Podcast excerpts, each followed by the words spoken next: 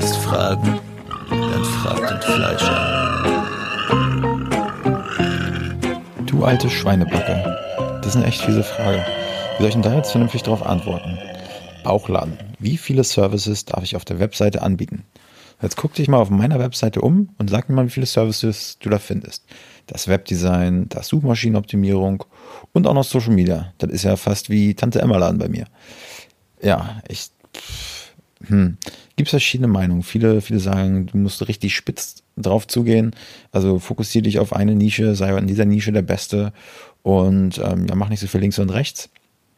Im Bereich ähm, ja, Digital Marketing ähm, oder Online-Positionierung ist halt ziemlich schwierig. Es ist ganz einfach, sich auf einen zu spezialisieren, aber zwangsläufig, ähm, wenn man mit Kunden im Gespräch ist und zum Beispiel die haben eine Anfrage für, für eine Webseite, dann gehört irgendwie Suchmaschinenoptimierung schon mit zu einer gut äh, ausgestatteten Webseite dazu.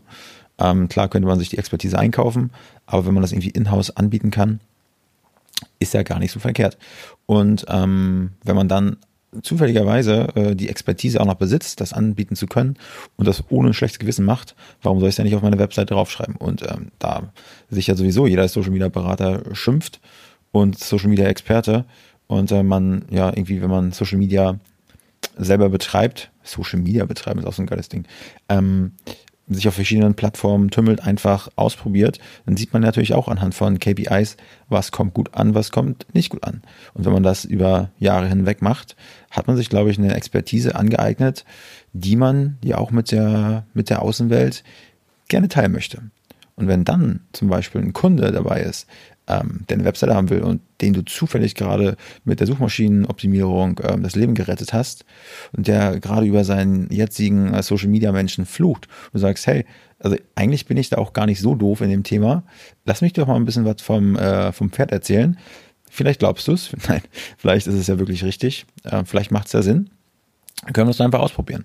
Und wenn ich dann im, im Hintergrund die Manpower habe, das umzusetzen, ähm, dann warum soll ich das nicht auf meiner Webseite anbieten? Genauso ist es halt auch bei in anderen Bereichen. Wenn du auf eine ähm, ja, Unternehmensberatungsseite gehst von einer großen Unternehmensberatungsfirma, naja, da ist er halt auch irgendwie, ne, so wie ein Bauchladen.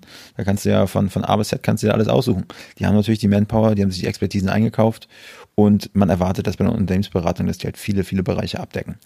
Ähm, beim Maler, beim Malerbetrieb ist es natürlich anders. Von daher kommt es, glaube ich, einfach auf die Branche drauf an und womit du dich im Endeffekt wohlfühlst. Weil wenn du dich angegriffen fühlst, wenn dir einer sagt, hey, du bist ja wie so ein, wie so ein Tante Emma-Laden, wie so ein Bauchladen und du dich dann irgendwie nur rechtfertigst, vielleicht ist es dann einfach nichts für dich. Äh, und ähm, solltest vielleicht auch, und ob, wenn du es trotzdem anbietest, aber nur nach außen hin nicht zeigst auf deiner Webseite, sondern sagst, nee, du möchtest irgendwie ähm, dich nicht in Fragen verwickeln lassen, dann ähm, ja, biete halt nur einen Service an. Ist vollkommen in Ordnung, äh, wird keiner von sterben. Deshalb, womit du dich am wohlsten fühlst, ist meiner Meinung nach das Richtigste. Ja, von daher, wie so oft, kommt drauf an. Gibt kein richtig und kein falsch. Ja, wenn du Fragen hast, dann frag den ähm, Fleischer. Er ist ehrlich.